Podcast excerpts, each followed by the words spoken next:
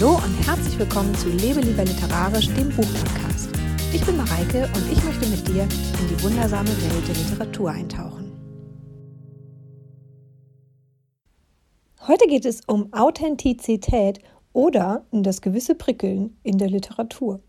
Aber was ist eigentlich genau Authentizität bzw. Authentizität in der Literatur?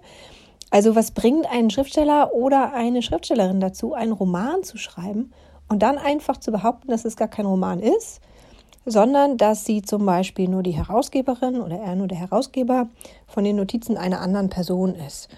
Einer Person, die wirklich gelebt hat. Im heutigen Podcast möchte ich mich dieser Frage ein bisschen hingeben und ähm, ich werde euch auch mein Lieblingsbeispiel aus der Literaturgeschichte nennen und eine kleine versteckte Digital Humanities Analyse mit einschummeln. Und ein paar äh, von heute, also ein paar Beispiele von heute werde ich euch natürlich auch geben. Und ich hoffe, euch dabei erklären zu können, warum diese Authentizitätseffekte für mich einfach so dieses gewisse Prickeln bei den Lesern auslösen. Und klar, immer wenn man von Authentizität oder Originalität spricht, dann muss man auf den einen großen kommen, der von der Aura des Originals gesprochen hat oder der den Begriff der Aura des Originals eingeführt hat. Und das war natürlich Walter Benjamin im Jahr 1936 in seinem Aufsatz über die technische Reproduzierbarkeit.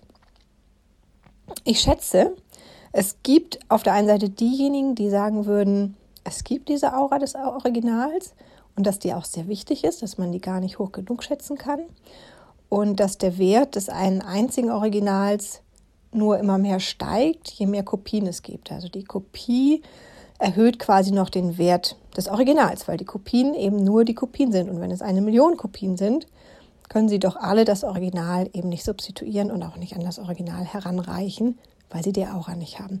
Und dann gibt es aber diejenigen, die sagen, das ist eigentlich total egal, ob man nun eine echte Rolex trägt, also zum Beispiel Rolex oder auch eine andere Uhr, Swatch oder was auch immer, oder eine billige Kopie. Aber natürlich gibt es Unterschiede. Und wir dürfen auch nicht vergessen, dass Walter Benjamin damals ja eigentlich gar nicht von der Literatur gesprochen hat, sondern von Kunst, von bildender Kunst und auch damit auch von Kunstwerken, die von Hand erschaffen werden und eben gerade nicht industriell gefertigt werden. Also ist natürlich was anderes als eine Uhr oder eine Tasche oder was auch immer. Und er meinte, wie gesagt, auch nicht die Literatur, die natürlich ganz anders funktioniert als zum Beispiel die Malerei. Denn wenn wir ein Buch haben, dann ist der Text an sich und die einzelnen Buchstaben, die Zusammenstellung der Buchstaben nicht das Kunstwerk, sondern das eigentliche Kunstwerk ist die Welt, die in dieser Geschichte aufgebaut wird oder die beschrieben oder von der erzählt wird. Das ist das eigentliche Kunstwerk. So, aber wie kann jetzt ein Text, der an sich ja eigentlich nur die Repräsentation oder man könnte auch sagen, das Medium eines Kunstwerks ist, also nicht das eigentliche Kunstwerk selbst. Das eigentliche Kunstwerk selbst ist die erzählte Welt. Und ich muss hier nochmal kurz dazu sagen, bevor ich weiterrede, dass ich Handschriften hier ausnehme. Also Handschriften betrachte ich nicht, weil natürlich hat die Handschrift nochmal etwas eher dem künstlerischen Original ähnliches als ein Text, der einfach nur gedruckt wurde. Also von Handschriften spreche ich hier nicht. Zurück zu unserer Frage. Wie kann ein Text, der ja eigentlich nur das Medium ist eines Kunstwerkes und nicht das Kunstwerk selbst, diese Aura des Originals bekommen? Hm, ja, dazu müssen wir uns erstmal fragen, was ist denn überhaupt die Aura des Originals? Und das ist jetzt ein bisschen eine Auslegungssache. Also das kann man so ein bisschen so und so sehen. Ich versuche das jetzt so zu sehen, dass ich irgendwie zum Text komme. Wenn wir also davon aussehen, ausgehen, dass die Aura des Originals irgendwie was mit Wahrhaftigkeit zu tun hat. Und das kann ich machen, weil ähm, bei Benjamin äh, ja das Kunstwerk mit dieser Aura ver ver verknüpft wird, verbunden wird. Und in der Kunst ist es ja so, dass das Original dasjenige Werk ist, das wahrhaftig von der Hand eines Künstlers geschaffen wurde. Und die Kopie wurde eventuell von einem anderen Künstler geschaffen oder es handelt sich um einen Druck, eine, eine äh, digitale Kopie. Also wenn wir davon ausgehen, dass Wahrhaftigkeit der Kern dieser Aura ist, dann können wir wieder zurückkommen zu den Realismuseffekten in unserem Text, denn die sollen ja auch wiederum als Beleg dafür gelten, dass etwas wahrhaftig passiert ist. Und zwar die Geschichte, die erzählt wird, also das eigentlich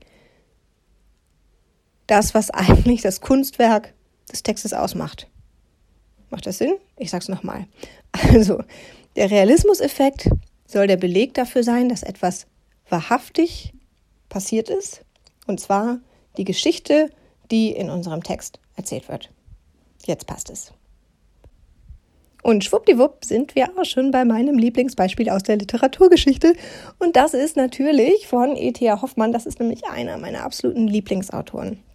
Und der hat zum Beispiel in seinem Roman, er ist nicht der einzige, aber zum Beispiel in seinem Roman Elixiere des Teufels ein Vorwort geschrieben, an dem er sich an die Leser wendet und behauptet, die Geschichte, die er folgenden erzählt, sei wahrhaftig passiert und er selber sei nur der Herausgeber des Manuskripts und er habe äh, das selber als Leser erfahren, dieses Manuskript und eben nicht als Schreibender. Denn der Schreibende ist der Mönch, also in den Elixieren des Teufels, ich weiß nicht, ob du den Text kennst, geht es um einen äh, Mönch, der heißt Medardus und der hat eine Persönlichkeitsspaltung. Also jedenfalls gibt es Interpretationsansätze, die diesen Text eben so lesen, dass es hier um eine Persönlichkeitsspaltung geht. Und dieser Roman beginnt mit den Worten, und die lese ich dir jetzt vor, aus E.T. Hoffmanns Elixieren des Teufels.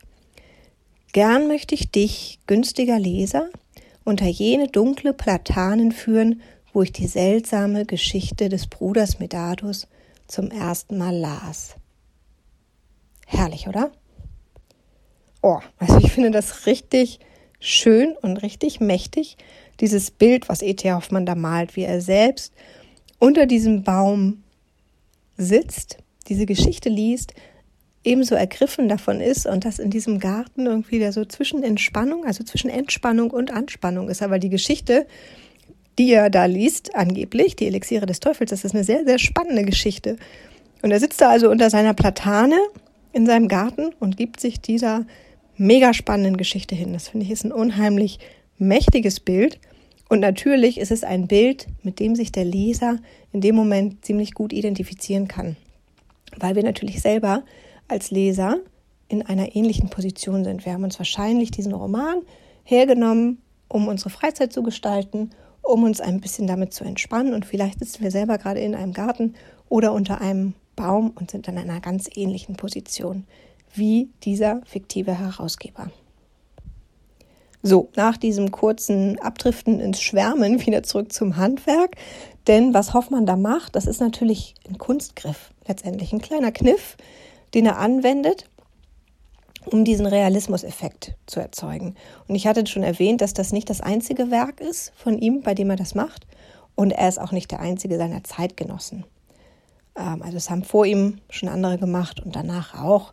Vielleicht kann man sogar davon sprechen, dass es so eine Art Mode war im 19. Jahrhundert. Und wer mich kennt, der ahnt es jetzt schon. Denn ich lasse euch natürlich nicht mit dieser Behauptung einfach so stehen, oder in der Luft hängen. Nee, ich habe natürlich mal kurz nachgeschaut mit digitalen Methoden, welche Romane dieser Zeit, also aus dem 19. Jahrhundert, Muster aufweisen, die darauf hindeuten, dass sie auch so eine Herausgeber-Leser-Situation heraufbeschwören. Und wer sich mit diesen digitalen Tools ein bisschen auskennt, für den habe ich jetzt hier eine kleine Anmerkung, was ich da gemacht habe. Ich habe also die Kollokation der Begriffe Herausgeber und Leser angeschaut und das vor allen Dingen zu Beginn und zum Ende der Erzähltexte, weil meistens stehen diese Herausgeberworte, also das, was ich gerade vorgelesen habe von Hoffmann, das steht natürlich ganz am Anfang, also vor dem eigentlichen Text.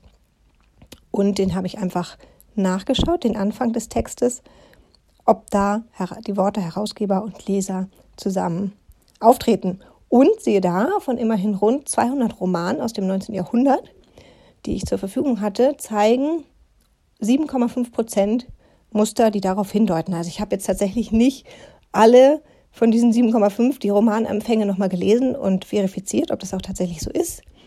Aber mir reicht hier an dieser Stelle auch einfach so ein bisschen die Tendenz. Und dazu, das habe ich dann aber doch noch gemacht, habe ich nochmal kurz auf die Titel geschaut, um zu gucken, na, passt das, könnte das hinkommen. Und bei den meisten war das auch der Fall. Okay, jetzt wissen wir also, dass es nichts Neues war, dass Schriftsteller sich einfach als Herausgeber ausgeben und so tun, als wäre der Text, den sie geschrieben haben, nämlich gar nicht von ihnen geschrieben worden und dass sie ihren Lesern damit vorgaukeln, etwas zu sein, was sie in Wirklichkeit gar nicht sind.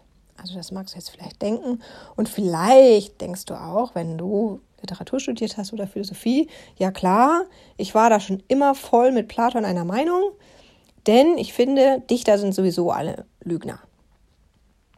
Und natürlich kannst du dir denken, dass ich jetzt sofort erwidern würde, weil du hast ja schon gemerkt, dass ich diese Realismuseffekte mega spannend finde.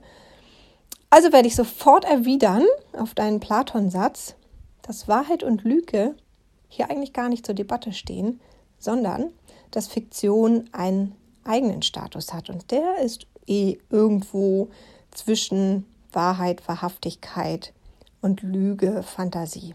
Also das kann man nicht auf das eine oder andere Extrem festlegen. Fiktion ist eben etwas Eigenes. Und außerdem lassen wir uns alle doch furchtbar gerne von Dichtern belügen. Also wenn ihr nicht gerne lesen würdet, dann würdet ihr ja auch gar nicht gerne diesen Podcast hören. Also seid ihr ja da, weil ihr gerne liest. Und so gehen wir alle, also genauso ich wie ihr, jedes Mal von neuem einen Pakt mit den Dichtern ein und versprechen ihnen quasi zu glauben, was sie uns erzählen, und sei es auch nur für die Zeit, in der wir mit eigenen Augen lesen, wovon sie erzählen.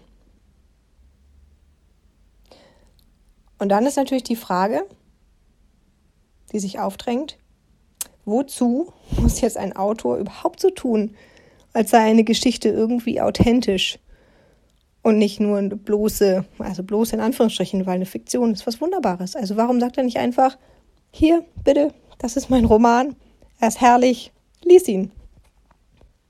Tja, und diese Frage, die ist irgendwie alles andere als leicht zu beantworten. Ich kann das eigentlich auch nur mit Hilfe eines Beispiels und zwar mit einem Gegenwartsroman, der sich auf ganz andere Weise mit dem Thema Authentizität befasst oder Originalität. Der Roman, äh, den habe ich vor einigen Jahren gelesen und ich fand den unglaublich schön. Es handelt sich um François de la Course im ersten Augenblick. Habe ich auch mal eine Rezension zugeschrieben, die hier auf meinem Blog, der heißt auch Lebe literarisch. Da könnt ihr die immer noch einsehen und lesen. Und in diesem Buch geht es um, es ist ein französisches Buch, geht es um einen jungen Mann, der auf eine sehr, sehr schöne junge Frau trifft. Und diese junge Frau sieht haargenauso aus wie Scarlett Johansson. Und ich weiß nicht, vielleicht hast du davon gehört. Das war damals, als es rauskam, ein Skandalbuch, weil Scarlett Johansson diesen Roman verbieten wollte. Also sie wollte nicht, dass der erscheinen darf, aber er durfte trotzdem erscheinen, sonst hätte ich ihn ja nicht lesen können. Und das finde ich ganz wunderbar, weil das ist nämlich wirklich ein sehr, sehr schönes Buch. Naja, aber zurück zur Handlung. Also er trifft diese Frau und die sieht aus wie Scarlett Johansson und du kannst dir vielleicht vorstellen, dass er sofort hin und weg ist von ihr. Und die beiden gehen eine Beziehung ein und dann lernt er sie besser kennen. Und ähm, am Anfang ist es natürlich immer noch sehr beherrscht davon, dass sie aussieht wie Scarlett Johansson, also von ihrem Aussehen. Und er sieht in ihr im Grunde genommen Scarlett. Aber je mehr er sie kennenlernt, desto mehr sieht er eine eigene Persönlichkeit in ihr. Also er sieht immer mehr als nur die bloße Kopie von Scarlett, Johansson. Und ich glaube, und am Ende, das muss ich noch hinzufügen, am Ende ist ihm das sogar lieber. Das, was er an ihr hat, findet er dann irgendwie doch besser und auch originaler letztendlich als das, was er am Anfang hatte. Und ich glaube, so ähnlich wie es diesem jungen Mann bei der allerersten Begegnung mit diesem Double letztendlich, also sie arbeitet auch tatsächlich als Manneke und als Double, ähm, und so ähnlich geht es uns, glaube ich, oder zumindest mir geht es so, wenn ein Schriftsteller auf den ersten Seiten seines Romans behauptet, dass die nun folgende Geschichte 100% authentisch ist. Im Grunde weiß ich zwar schon, und das ist genauso bei dem jungen Mann, als er diese Frau trifft, im Grunde weiß er, dass es nicht sein kann, dass das Scarlett Johansson ist. Und im Grunde weiß ich auch, wenn ich eine fiktive Autobiografie lese, dass das eine Fiktion ist. Aber ich bin trotzdem fasziniert von dem Gedanken. Ich finde es trotzdem faszinierend und es ist auch tatsächlich manchmal der Grund, warum ich das Buch zur Hand nehme und dann letztendlich lese. Und dann am Ende geht es mir auch wiederum, so wie diesem jungen Mann, ich frage mich, warum war dieser Kniff eigentlich nötig? Dieses Buch ist eigentlich wirklich eine wunderbare Geschichte oder zeigt eine wunderbare Geschichte. Das hat so viel Eigenes, das lohnt sich zu lesen. Das ist doch ganz egal, dass es eigentlich nur eine Fiktion ist.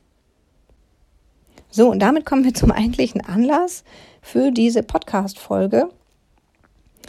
Denn ich habe vor kurzem, also das vorletzte Buch, was ich gelesen habe, wieder so ein Buch gelesen. Und zwar Dora und der Minotaurus von Slavenka Drakulic. Und auch darüber habe ich eine Rezension geschrieben auf meinem Blog lebeliterarisch.de. Also wenn du noch mal ein bisschen mehr dazu lesen möchtest, schau gerne nach. Also wieder haben wir hier die gleiche Situation, also genau wie bei Hoffmann. Die Autorin behauptet, dass sie an Dokumente einer anderen Person gekommen ist. Und diese Dokumente ist Dora Maar, also eine berühmte Muse Picassos. Und weil sie findet, dass die von öffentlichem Interesse sind, bringt sie die heraus mit ein paar Anmerkungen, also sowas wie ähm, hier hat Dora Maar was durchgestrichen oder hier ist ein Datum eingefügt oder wie auch immer. Und wieder war es tatsächlich so, muss ich zugeben, dass mich genau diese Idee dazu gebracht hat, das Buch zu lesen. Weil oft mache ich das so, wenn ich ein Buch sehe, das mich interessiert, dann klappe ich die erste Seite auf und lese die erste Seite. Und wenn sie mir gefällt, nehme ich es. Und wenn sie mir nicht gefällt, nehme ich es nicht. Und hier war eben auf dieser Seite, auf der ersten Seite, genau dieses angebliche Herausgeberinnen-Statement. Und wieder geht es mir genauso wie meistens, dass ich jetzt, nämlich hinterher, denke, dass das nicht nötig gewesen wäre, weil das ist wirklich ein schöner Roman, den sie da geschrieben hat und den hätte man nicht so tarnen müssen, als wäre er kein Roman, sondern eine Autobiografie.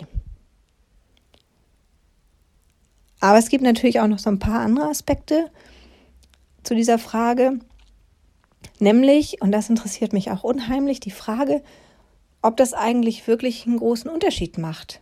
Ob diese Aufzeichnungen von Dora Maar sind oder eben nicht.